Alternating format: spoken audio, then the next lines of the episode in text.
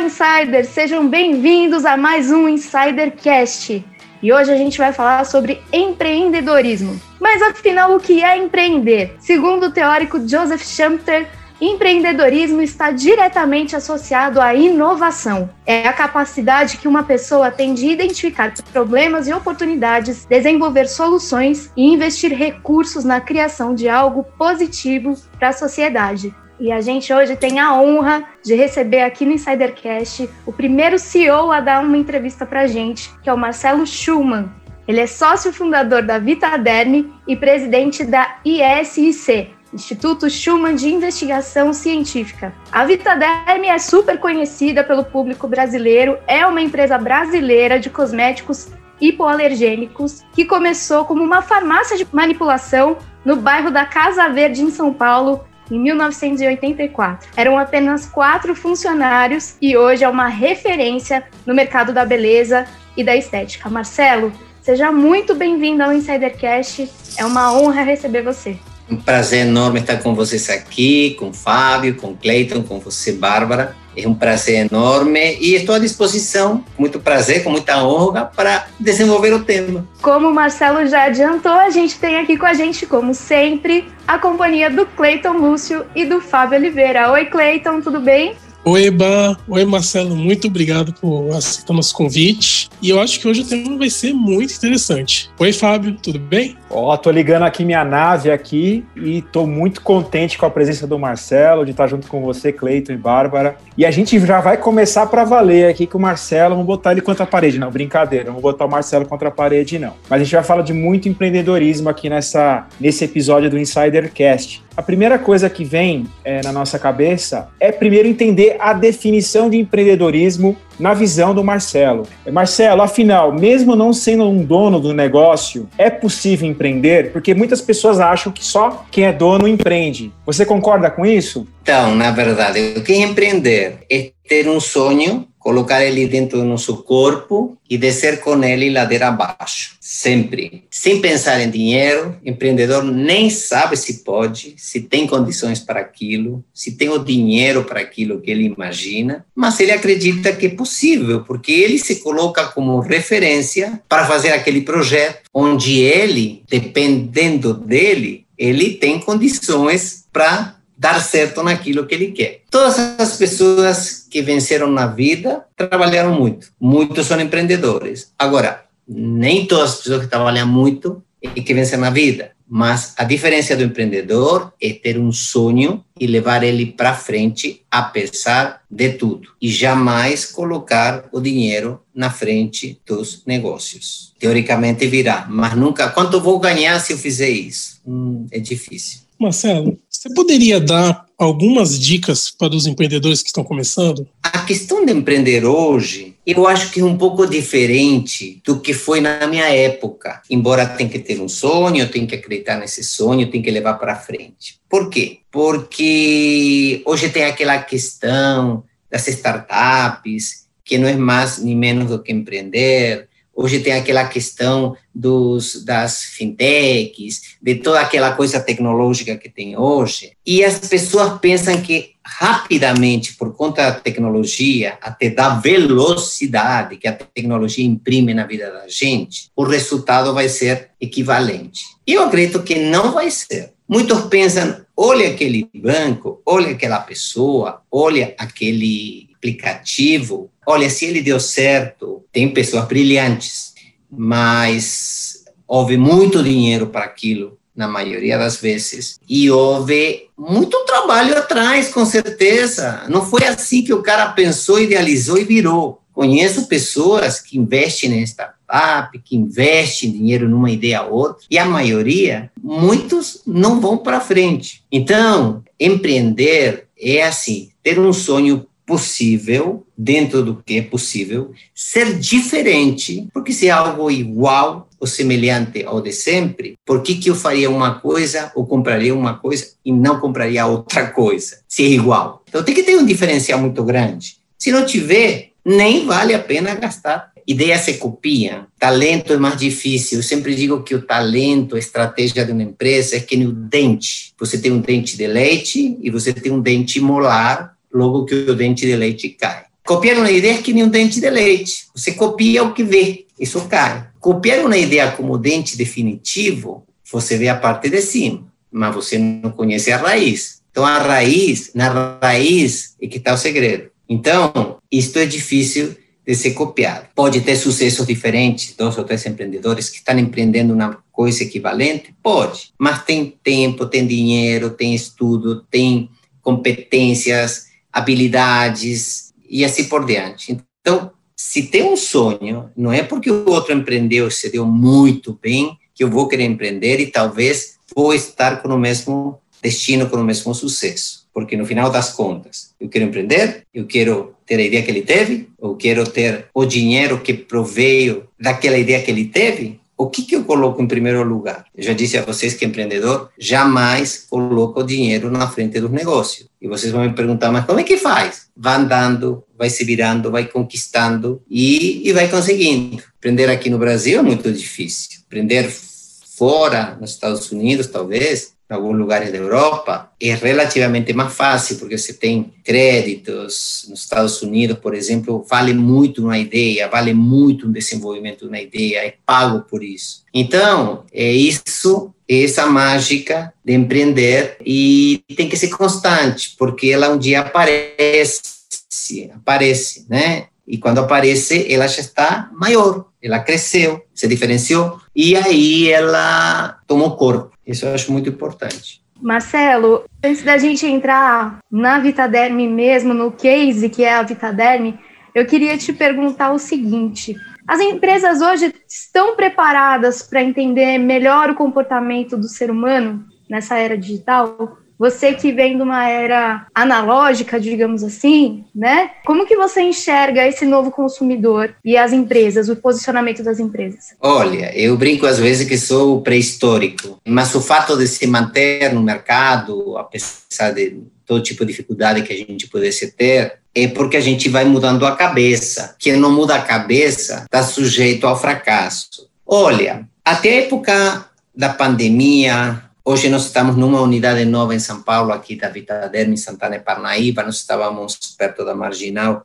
aqui em São Paulo. E eh, nos últimos anos, antes da mudança para Santana, nós tínhamos uma reunião que eu criei, eu invento coisas, chamada reunião de filosofia. Reunião de filosofia. O que era a reunião de filosofia? A reunião de filosofia era uma reunião para você compreender certas coisas, compreender a cabeça, o comportamento do consumidor, o que vem por aí, o que está no mercado, o que as pessoas querem, o que é estratégia da empresa, que nós a gente até tem conversado isso. E nessa reunião de filosofia se falava tudo, menos necessariamente talvez de faturamento, ou de quanto vai vender, ou de técnicas, ou estratégias, esse tipo de coisas. E alinhar cabeças é a coisa mais difícil que tem. Alinhar o comportamento do ser humano é o mais complexo que se tem. O ser humano pratica a sua própria ideia, aliás, desenvolve a ideia que a gente tem, se ele concorda com ela. Não por teimosia, porque se não nasce dela, isso é muito importante passar para vocês e passar para a galera que está nos ouvindo. Quando algo não nasce da gente, a gente duvida. Por quê? Porque a gente sempre se coloca no eixo, no centro da razão e da verdade. Ninguém vai dizer assim, não, eu não tenho razão. Não, eu estou equivocado. A priori, eu aprendi isso com tempo, com coaching, com terapia é, é, muito ouvindo, tentando ouvir cada vez mais, normalmente a gente se pega como autorreferência de saber, de fazer, de poder, de querer, de realizar. Então, você alinhar cabeças é como assim? É muito complexo. A mãe que gera seu filho, que cuida seu filho, ou mesmo um pai biológico, ele, é, ou não, mas ele, assim, concebiu, se preparou para tê-lo, se muniu de tudo que precisava para isso, seja pai biológico ou não. Mas assim, ele se enfurnou nesse processo. Então, ele entende este processo. Quando algo muito repentino, você chega numa reunião e você falou de, eu falei de filosofia, de empresas, de cabeças, e você propõe alguma coisa, e no meu caso, eh, por estar na estratégia da empresa, na visão da empresa há tanto tempo, porque muitos gestores passaram, marketings foram passando, e, enfim, colaboradores foram passando, e você vai mantendo a sua ideia. Você tem que ter a chama do que te trouxe até aqui. Então, você aprende a ouvir novas cabeças, mas você tem que manter sua mesma genética. Você não pode mudar porque alguém entrou ontem e diz assim, eu mudaria isso ou aquilo. Muitas vezes agências ou pessoas dizem assim, eu vou mudar tudo isso. Digo assim, olha, se você for mudar tudo isso, não é aqui que você vai trabalhar. Por quê? Porque como é que você vai mudar de rota da agora para daqui a pouco? Não é. Então, há um processo de alinhar cabeças e pensamento. Eu lembro sempre, às vezes, ter me perguntado, eu tinha marketing na época, falava assim, fazia as campanhas, trazia suas ideias e tudo mais. Eu sempre perguntava assim: é isso que o senhor quer? É dessa maneira que a gente avança? É assim que tem que ser? Eu falava: por que, que porque o senhor anda, está no meio externo, está no meio interno, transita, criou, fundou, viu, vê zoom, vê de cima, vê de baixo, está no meio, que nem você está voando, você está para decolar, você vê o aeroporto, as pessoas andando, mas na medida que você vai levantando a altura, você vai vendo mais, mais, mais, mais, mais, mais, mais, mais, você vai tendo um panorama gigante. Aí você aterriza e você vê aquilo pontualmente que você quer mudar. Você tem uma linha de fogo que está por aí e você vai chamar 50 bombeiros, mas você está voando e diz, espera aí, isso é uma cortina de fumaça, pega uma mangueira, não precisa tanto bombeiro. Então, esse eu, esse ego, eu sei, eu posso, que nós não temos que ter, temos que trabalhá-lo. O que, que a empresa precisa? Qual é a história da empresa? Então, essa pessoa chegava e falava assim: me conta como foi o começo. Frequentemente fazia isso. Mas, como foi o começo? O que, que vocês fizeram? E esses eventos? E esses congressos? E a universidade? Então, não era o produto apenas, mas era uma filosofia que a empresa tinha como um todo. Vocês são profissionais no que fazem, mas vocês têm plataformas de convívio de outras coisas que vêm para aquilo que faz parte da vida pessoal e profissional particular de vocês. E vocês não podem abolir isso. Isso faz parte da vida. Isso faz parte do, do, do, do cerne do, do, da genética né, que vocês têm. Isso não se muda, isso se melhora, né? Você pode melhorar. Então, assim, é muito importante, voltando à pergunta, alinhar as cabeças, e já não digo dentro da empresa, sino nas, na comunidade, na humanidade, sempre e sobretudo agora, estar alinhando a empresa. E só resumindo, eu, eu brincava, brinco de vez em quando, a empresa é uma estrada que tem 37 quilômetros, em março fará 37 quilômetros, ou seja, 37 anos. Eu andei pelos 37 quilômetros. Eu caminhei esses 37 quilômetros, fiz de tudo dentro da empresa: fabricar, entregar, rotular, eh, desenhar, errar, acertar, melhorar, eh, me especializar, viajar, eh, lecionar, ter fundado a primeira faculdade estética do mundo na área de, de ensino superior e de farmácia, na área de tecnologia de cosméticos. Então, a gente tem que estar observando e ter a cabeça aberta sempre para tudo. Então, alinhar cabeças é a coisa mais complexa. E quando eu falava, só para encerrar essa pergunta, falar do reunião de filosofia, isso foi uma matéria de valor econômico. E eu falava assim, aí, pensamento digital. Pensamento digital não é saber mexer nas redes sociais, não. É o comportamento como um todo que tem que entender o mundo em que estou inserto, estou insertado, encaixado, trabalhando, e que hoje, hoje, galera, é como se fosse um tubo, imagina um tubo tigre, vamos dar uma publicidade aqui, um tubo que tem um extremo né, e outro extremo, e tem o cilindro do tubo. Hoje nós estamos num extremo. Então, Hoje nós estamos num extremo. Hoje estamos vivendo como estamos vivendo. Tem adultos, tem crianças, tem idosos, tem estamos com a telefonia como ela está hoje, redes sociais como estamos trabalhando. Mas o bebê de hoje, quando começa a transitar por esse tubo, logo lá na frente, ele vai dar com uma outra realidade que nem vocês e nem eu e nem os bebês ainda viveram. Mas eles vão dar com uma outra cara. É como se vocês saíssem num canto de um trem para outro de, um, de uma estrada né? Esse, esse, tubo seco, e você vai encontrar outra realidade que ninguém sabe o que quando você vai pela primeira vez, que é desconhecido, né? Como estamos vivendo agora. Então, essa mutabilidade, ela vai ser constante. Então, ninguém de nós sabe nada ao certo, mas nós sabemos sim que O que serve hoje, daqui a um ano não serve mais. Daqui a cinco anos não serve mais. O bebê de hoje, com três, quatro anos, não sei a quantas lojas ele vai ter ido. Talvez ele já comprou, já, come, já começou a comprar online esse bebê. Não com quatro anos, obviamente. Com sete anos, hoje o bebê brinca com o telefone então, assim, a inteligência da tecnologia faz o bebê trabalhar com isso. A inteligência da tecnologia faz com que a, a mamãe dá para o bebê fazer isso, porque é muito fácil, né? Talvez não vai brincar com um cavalinho, o cavalinho vai estar aqui dentro. Tudo vai ser um telefone. E já deve ter cavalinho, imagino, que eu não mexo. E eu não sou tão tecnológico assim, mas eu estou indo pela estratégia pela inteligência do que está aí exposto, está posto na mesa. Agora, olha que desafio. Então, vou trabalhar para hoje, para amanhã para daqui cinco anos. Eu vou trabalhando, aprendendo e fazendo e desenvolvendo. Porque é assim com vocês e com todos, e comigo, com todo mundo. Marcelo, bem interessante que você falou que vai muito em linha com o discurso do Steve Jobs que ele fez em 2005 na Universidade de Stanford, que ele falava o seguinte: Stay hungry, stay foolish que é permaneça faminto, permaneça tolo. Isso é um grande exemplo para o empreendedor e para todo, todo mundo. Sempre uhum. a necessidade do, do aprendizado, de, de testar, de colocar as coisas para acontecer e ir moldando de acordo com o relacionamento com o cliente, com o consumidor, enfim para você colocar mesmo o produto e aprender junto no processo. E você estava comentando nos bastidores, em off aqui com a gente, de quatro pilares que são fundamentais para esse relacionamento para uma empresa ser bem sucedida nos seus negócios. É uma coisa muito interligada à outra, porque é um ciclo, é um processo. Você poderia detalhar para a gente aqui, para os insiders? Claro. Enquanto você estava falando, eu fui anotando alguns pontos aqui. Seja curioso, né? Seja curioso sempre. Inclusive, eu gravei num podcast há muitos anos atrás e a Bárbara me mandou, tinha esquecido. Seja curioso, vá atrás. Se eu trabalho com cosméticos, eu te juro que o que menos eu vejo, menos, é cosmético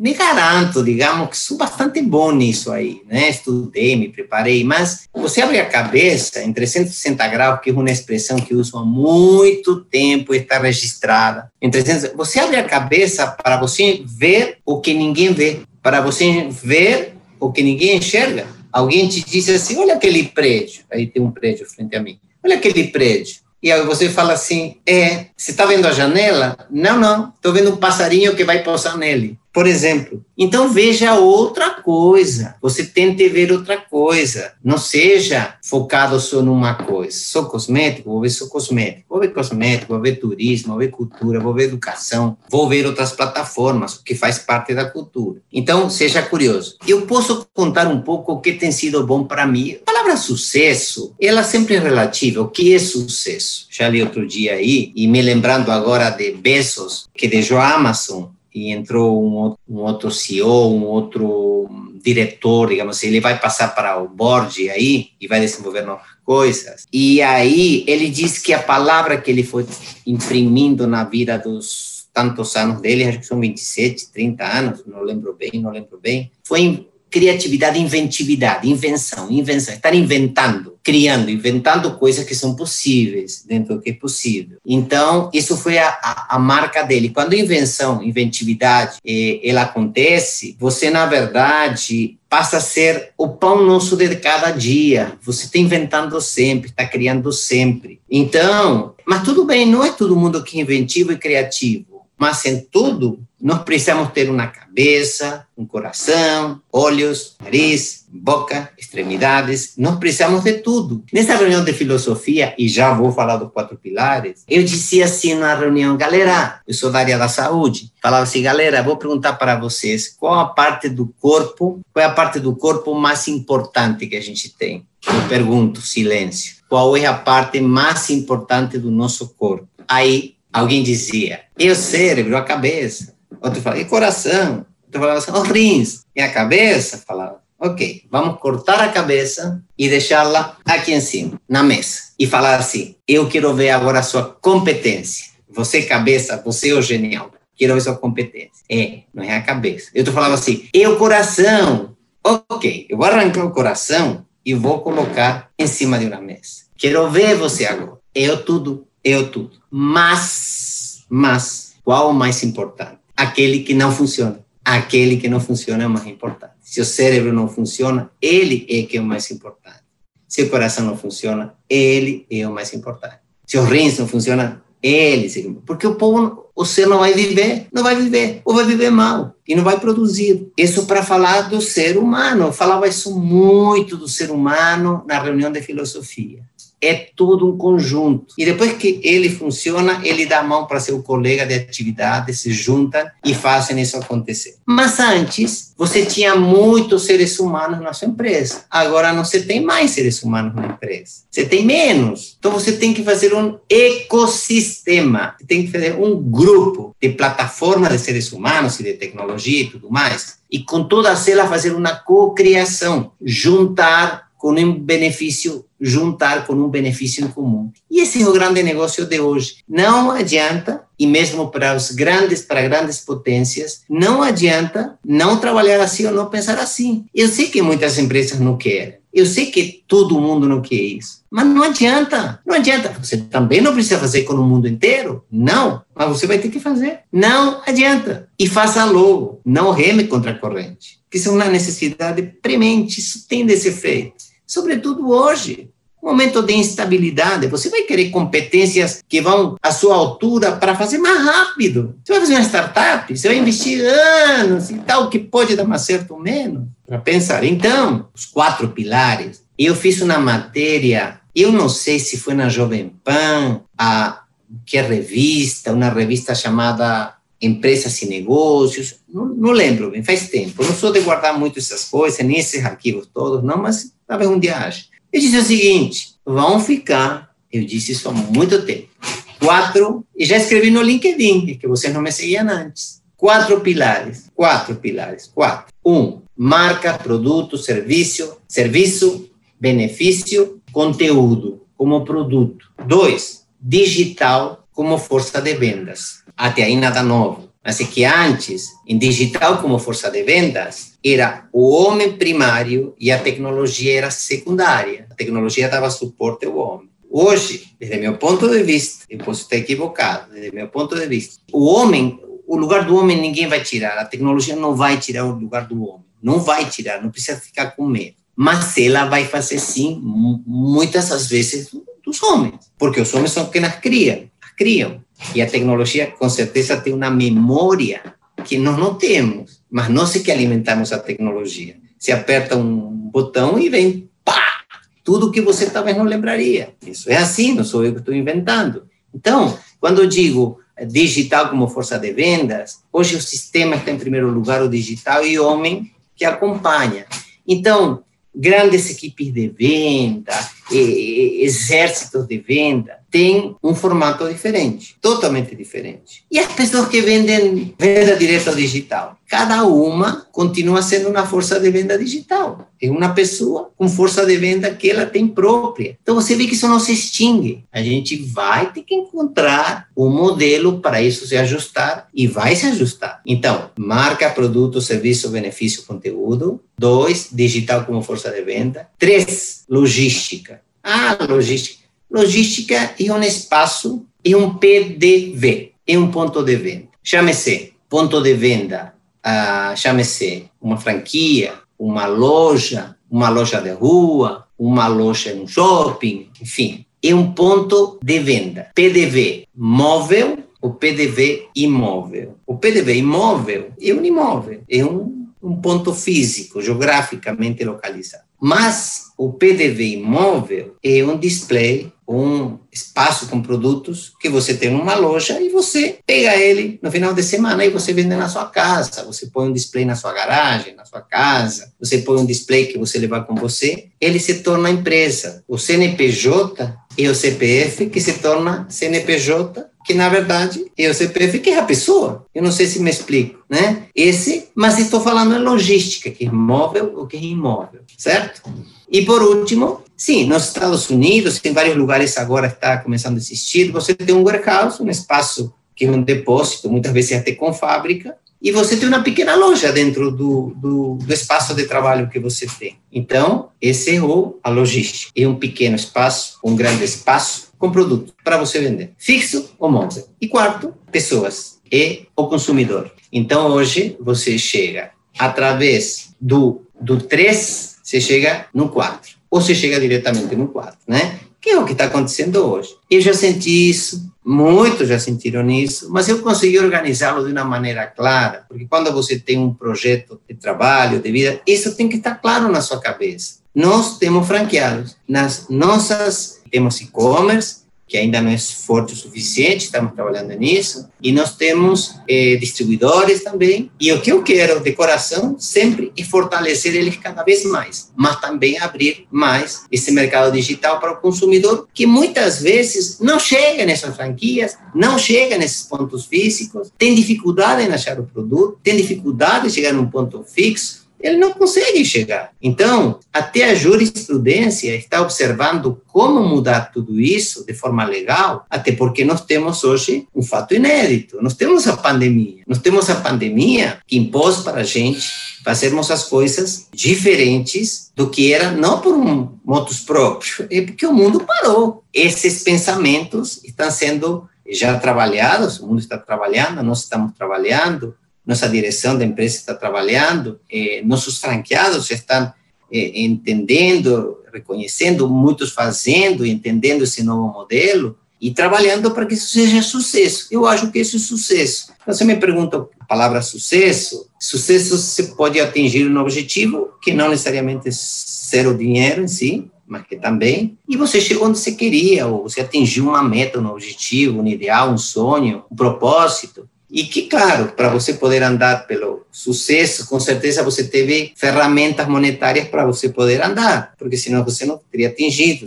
Sem dinheiro você não, não sai de casa. Então, assim que eu observo esse, esse pensamento. Marcelo, agora eu queria voltar um pouquinho na, na, fase do empreendedorismo aqui, que a gente estava falando, e eu quero entender agora, de fato, como começou a Vitaderm lá em 1984, quando de uma farmácia de manipulação você criou uma empresa que hoje é referência quando a gente fala de cosméticos, né, de tratamentos.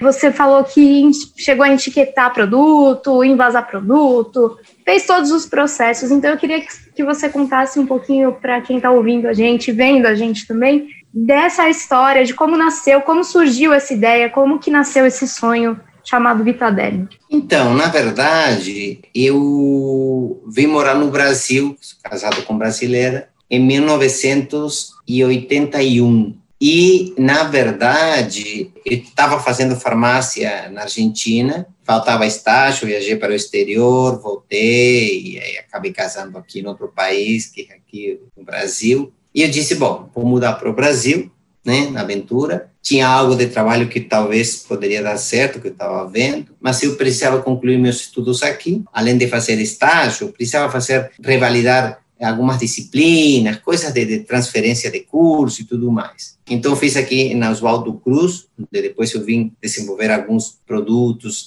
eh, de cursos e tudo mais, chamado pelo professor Quirino, seu diretor, onde eu me formei aqui também no Brasil. Trabalhei em um laboratório laboratório que já não existe mais, de argentinos. Eu morava aqui numa pensão com um casal, e aí a senhora disse, oh, dona Neide, ela é falecida hoje, meu trabalho que eu pensava não deu certo, e eu vou procurar trabalho. Ela disse, olha, morava na Angélica, eu morava perto da Angélica, morava na rua Piauí, no, no bairro Higienópolis, frente, em cima de uma padaria, frente a, Ma a Mackenzie. Piauí 215. E aí eu fui andando, cheguei em dois lugares que a dona Neide tinha me indicado. Um era um laboratório, outro uma farmácia. Entrei no laboratório e aí comecei a desempenhar meu trabalho. Enquanto estudava, eu estava trabalhando e me informando, aprendendo cada vez mais. E o diretor técnico desse laboratório era professor de cosmetologia da USP, titular, professor Davi Ackerman, que foi meu padrinho de casamento e que foi também meu padrinho profissional com quem aprendi muito do que hoje faço. E sempre, desde lá, sempre ajudando ele na Oswaldo Cruz e na USP e em outros cursos eh, universitários, que eu acompanhei muito ele, e desenvolvendo a parte eh, de cosméticos. Em 84, eu abri a farmácia manipulação, numa um sobrado que havia, que meu sogro tinha, senhor Júlio, na Casa Verde, e era um sobrado que assim a gente fazia formulações como farmácia, enfim, o que era permitido por lei. E quando a gente cresceu, falei, bom, a gente agora precisa dar um passo mais. Aí a gente foi para outra unidade maior, como fábrica, também foi na Casa Verde. Depois nós fomos para Marginal, Lapa, passados os anos, e hoje nós estamos numa fábrica muito bonita, em Santana e Parnaíba, e que temos uma equipe de desenvolvimento, nós não somos marca apenas, nós fabricamos todos os nossos produtos tenho vocação de produção, de fabricação, eu gosto bastante de lecionar, até hoje eu faço isso, desenvolvendo vários programas de educação com várias universidades do Brasil e fora. Isso me levou a viajar o mundo inteiro por cursos, congressos, como aluno, como professor, como pesquisa, desenvolvimento, o tempo inteiro. Então, os produtos que nós desenvolvemos, nós mesmos fazemos, nosso marketing, e talvez que nos trouxe até aqui, a qualidade do que nós fazemos, o reconhecimento do que nós fazemos, a, a qualidade as pessoas percebem utilizando nossos produtos, se gostam e se encantam. Nós estamos numa pegada agora de, de, revitalizar a marca e contar ao mercado que nós estamos, que somos uma marca de tratamento, que somos uma marca de produtos vivos, que somos uma marca conceitual, que somos uma marca que muitos médicos indicam, embora não precise ser indicado por médico, mas como nossos produtos são hipoalergênicos de forma geral, eh, os, os, médicos, muitos que conhecem nossos produtos, se sentem à vontade para indicar nosso produto. E nós trabalhamos com profissionais de estética, de cabelo, muitos médicos de várias especialidades, farmacêuticos, fisioterapeutas, biomédicos, enfermeiros, dentistas, utilizam na parte externa nossos produtos e nós trabalhamos também com o consumidor, com o consumidor eh, comum que vai nas lojas. Então, eu quero imprimir que a marca ela tem um conceito profissional. Profissional, muitas pessoas pensam que é para ser usado pelo profissional, seja médico, esteticista, cabeleireiro. Não, a gente quer dizer o seguinte: esta fórmula de conceito profissional ou seja, que o profissional vai usar e vai indicar, vai manter a mesma qualidade, sendo uma linha profissional em duas ou três etapas, o produto que limpa, que trata, que cuida, enfim, que detoxifica a pele, mas que a marca desse produto, seja em série, ou seja, um produto só, não importa, ela tem um conceito profissional, tem um apelo profissional, que pensa na nossa marca como algo que quando você pega, você pensa no tempo que ela tem e o que ela significa através do tempo. Sendo uma marca profissional, que trabalha com os profissionais de beleza e que nos últimos anos chega para franquias e chega para o varejo, e esse é nosso, é, é nosso intuito. E chegar também às faculdades e universidades que até antes da pandemia estamos com um projeto de estágio dentro da, da fábrica. A marca ela tem um conceito maior do que apenas um produto aleatório que possa estar no mercado. Ela tem uma alma, tem um coração, ela tem uma, uma estratégia, um desenvolvimento, um componente é, específico para, para formulação, enfim. Então, o que eu acho é que é, é esse nosso propósito dizer que somos uma marca uh, que tem um propósito diferente. A Vitaderm andou pelo mundo inteiro. Pesquisas de laboratório, produtos hipoalergênicos dermatologicamente testados, com colegas e equipes da França, da Universidade de Lyon, eh, Universidade da Suíça, de Paris, da Universidade de Nova York, do Brasil, vários parceiros de universidade, galera competentíssima, com fornecedores do mundo inteiro, fornecedores brasileiros, eh, pesquisadores eh, que avaliam eh, a, a, qualidade, eficácia e eficiência dos nossos produtos da Itália, de outros países, enfim, da Espanha. Tudo isso é o valor agregado que não se copia. E você aprende, a gente aprende na vida, pelo amor ou pela dor. Ou seja, porque você entra nessa navegação e você vai junto, ou porque você perdeu e aí você diz, vou ter que fazer o que eu não quero. Então, quando você imagina, você tem certeza, dentro das incertezas, dentro das incertezas, que você tem de fazer uma coisa que você não quer, então faça, porque vai chegar mais rápido, em princípio, ao resultado. Por que que tudo, uh, todos meus comentários, muitos livros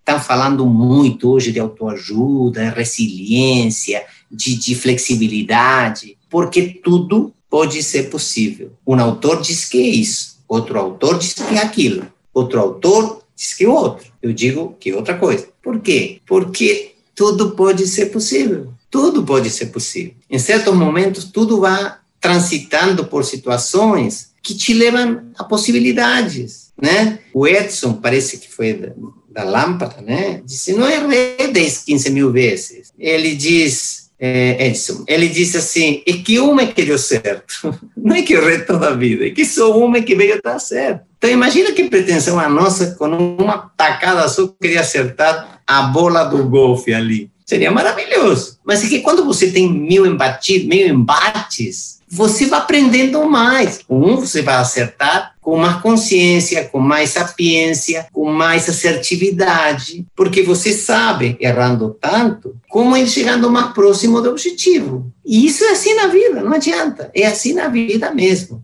Tenho certeza que os, os melhores eh, empresários do mundo, e banqueiros do mundo, e melhores sucedidos do mundo, todos eles erraram, perderam, perderam noite de sono, ficaram preocupados. Mas para isso eu digo o seguinte, até para vocês, amanhã vai ser melhor. A gente aprende e se a gente pacifica a alma um pouco, amanhã vão vir luzes, vão vir insights, vão passar pessoas, vão passar ideias e a gente vai pegar. E se a gente estiver preparado, que a gente vai vê-las. Se a gente não estiver preparado, passa e a gente não enxerga. Então, por isso a gente tem que se preparar. E por que que às vezes está fazendo uma coisa, mas está fazendo 50 outra? Poxa, você não tem foco? Não, é que para você ter foco e enfocar, você tem que primeiro dar uma né, vasculhar e depois você vai mais certeiramente naquela sua, naquela sua ideia, porque tudo pode ser possível. Olha, tudo pode ser possível. Pode ser para mim, não para você. Pode ser para você e não para mim. Pode ser para vocês e não para o outro. Ou para mim e para você. Tudo pode ser possível. Então, a resiliência, essa convivência. Tem um livro agora novo que chama Elástico, que fala assim como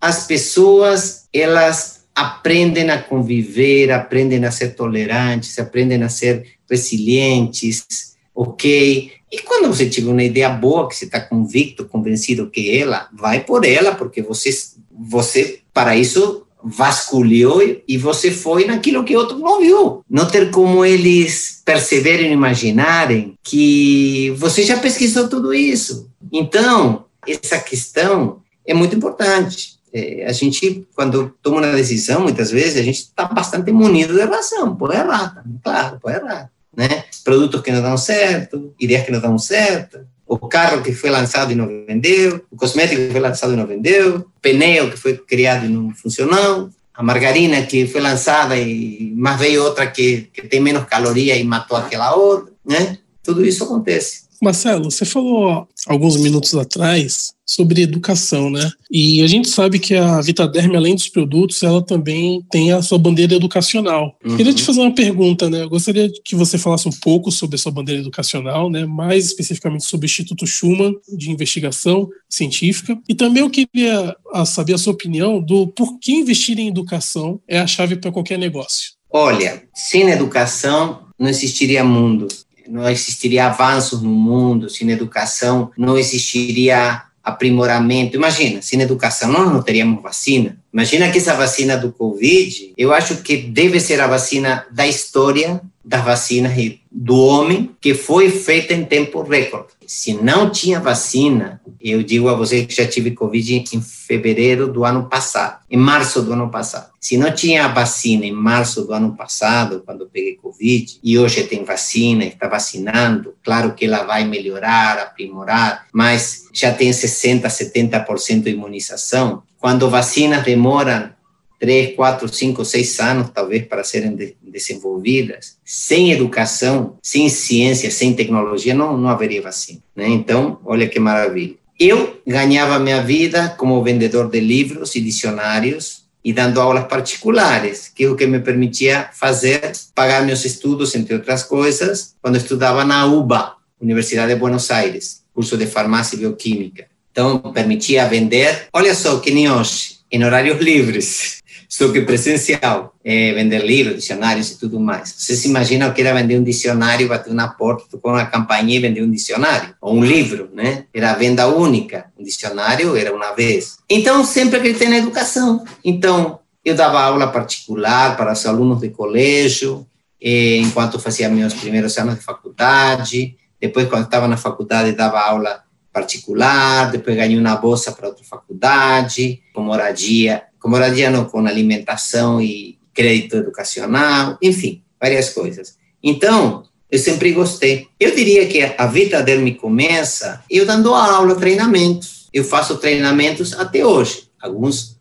menos do que já foram, e para uma outra galera da saúde e educação e da estética, mas continuo envolvido nisso. E muito mais, até porque acho que é um meio de divulgar e difundir conhecimento, é um meio de divulgar e vender produtos. Hoje você tem os info. Claro, quando se fala de educação, eu estou falando uma coisa mais, mais formal, mais educacional, com mais conteúdo. Hoje, quando você faz um info para vender um produto, você tem que ser criativíssimo em 10 segundos, em 15 segundos, né? Como cativar a pessoa para comprar o produto, mas você tem que passar alguma coisa de educação, algo que faça sentido nisso, porque se não fizer sentido, o que faria alguém comprar o meu produto de outro produto de outro produto, se não, se não tiver um sentido educacional, se não tiver um sentido mais prático eh, naquilo que você está querendo vender. Então, sempre. O ESIC é um grupo de trabalho que nós temos, Instituto Schumann de Investigação Científica, com o qual nós ganhamos, fazemos pesquisa, desenvolvimento de produtos, viajamos por vários lugares do mundo, via ele trouxemos vários professores do mundo inteiro para dissertar e dar palestras aqui em inúmeros congressos aqui no Brasil e fora do Brasil. Então, você vê que a Vitaderm está embasada em pesquisa e conhecimento conteúdo e desenvolvimento de produtos em situações fáticas. Eu comprovo a eficácia e eficiência de um produto através da absorção na pele, via um dermatologista, via um farmacêutico, via um biomédico. Nós ganhamos um, um, um, para expor um trabalho no, na Califórnia, agora há dois anos, antes da pandemia, em San Diego, eh, com um produto chamado Dermacrono para idoso. Então, como ele recuperava a pele eh, do idoso no sentido de, de fechar eh, feridas e de manter a pele, a barreira da pele íntegra, e via a, aplicações de, de fisioterapeutas, oxigenar essa região e fazer fechar essa ferida. Então, a gente vai nessa parte terapêutica estética permitida, né? não é um produto médico, mas são diferenciais que tem nossos produtos e tem cativado o consumidor do Brasil e muitas vezes do mundo pela qualidade, pela formulação, pelo deslizamento, pela absorção, pelo conforto que provê e que promove na pele. Então, isso sempre foi esse nosso nosso conceito e nosso trabalho para chegar ao consumidor final, não apenas ao profissional, que também é um consumidor final, porém ao cidadão que vai como consumidor numa farmácia, numa franquia ou compra de maneira digital. Isso temos feito e com bastante carinho, bastante dedicação. O que eu diria é que tudo é possível, tudo é possível. Tudo, tudo. Você para ir para frente, você vai para baixo várias vezes, mas você consegue evoluir, dar um passinho a mais, ir para frente, e vá para trás, e vá para frente. Mas a persistência não é todo mundo que tem. Isso não tem. Então, todos que persistirem têm chances maiores de irem para frente cada vez mais. Então, aí eu acho que caminho ao sucesso é por aí. Agora, sucesso tem vários é, jeitos, várias facetas, vários formatos, várias formas, enfim, e várias maneiras de, de se encarar. Marcelo, foi uma honra receber você. Foi uma aula para todos nós aqui que somos os primeiros ouvintes do Insidercast. Ouvir você falar, ouvir sua história, ouvir seus pontos de vista. É, eu queria só pedir para você deixar os seus recados finais e as suas redes sociais para quem quiser se conectar com você de alguma forma. Parte das redes sociais vou ter lá melhor daqui a pouco, mas eu vou deixar meu LinkedIn, que não está muito atualizado, mas pelo menos vão me localizar, que é Schumann Marcelo. Meu LinkedIn é Schumann Marcelo. Se quiserem acessar o, o, o Instagram da empresa, é Vitaderme Oficial. E se quiserem conhecer o site da empresa, você vê que estou meio velhinho ainda nesses pontos, vitaderme.com. E eu queria dizer também, já comentei em off com vocês, que assim, eu não acho que atingiu o sucesso ainda,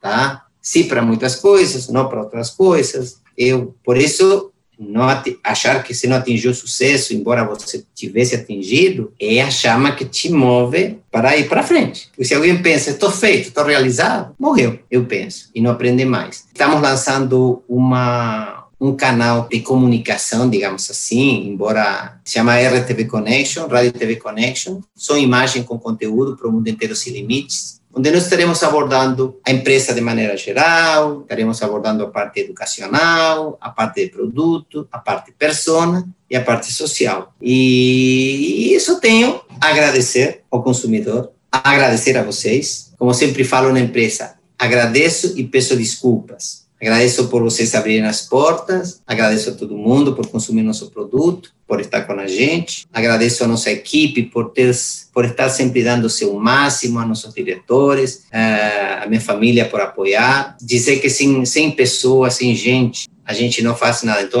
toda a equipe da Vitaderm, tanto interna quanto externo, franqueados, PDVs, comerciais, que estiveram junto da gente, trabalhando, e estão trabalhando, e estão reconhecendo que é preciso fazer mudanças estruturais, organizacionais, a todos eles eu agradeço, bem como ao corpo de todos os nossos apoiadores, afogados e tudo mais que sempre nos acompanham, estão perto da gente, nos dando gás, nos dando energia, para que a gente possa eh, estar vivo nesse mundo, literalmente também, né? Porque a gente precisa estar com saúde para encarar essas mudanças aí por conta da pandemia que a gente quer que vá embora, mas que não sabemos que a pandemia, e essa é a lição uma dela, passando o que ela deixou de melhor, de melhor, que ela tiver deixado de melhor, como aulas híbridas ou tecnológicas ou compras digitais, isto só vai crescer. O melhor não desaparece. O melhor não desaparece. Então haverá, haverá novos hábitos,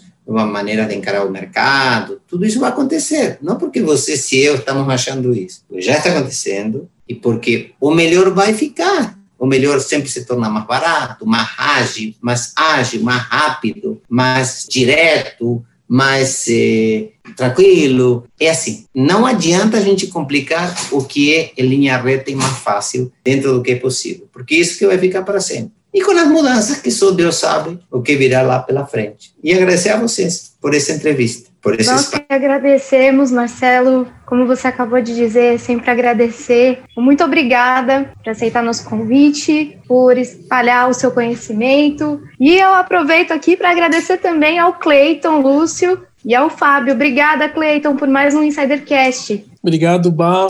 Obrigado, Marcelo, pela mentoria de hoje. Eu sempre falo isso, né? Que todo Insidercast é uma pequena mentoria, porque a gente acaba aprendendo um pouco todo dia.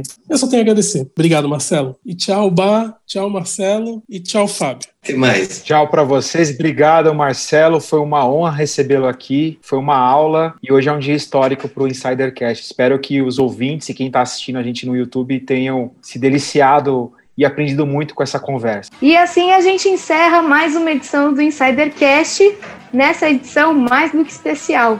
Se você quiser conversar com a gente, siga a gente nas redes sociais, InsiderCast, no LinkedIn, no Instagram, no Facebook. E se você tiver alguma dúvida, sugestão ou crítica, é só mandar para o nosso e-mail contato insidercom.com. A gente se encontra no próximo podcast. Até lá!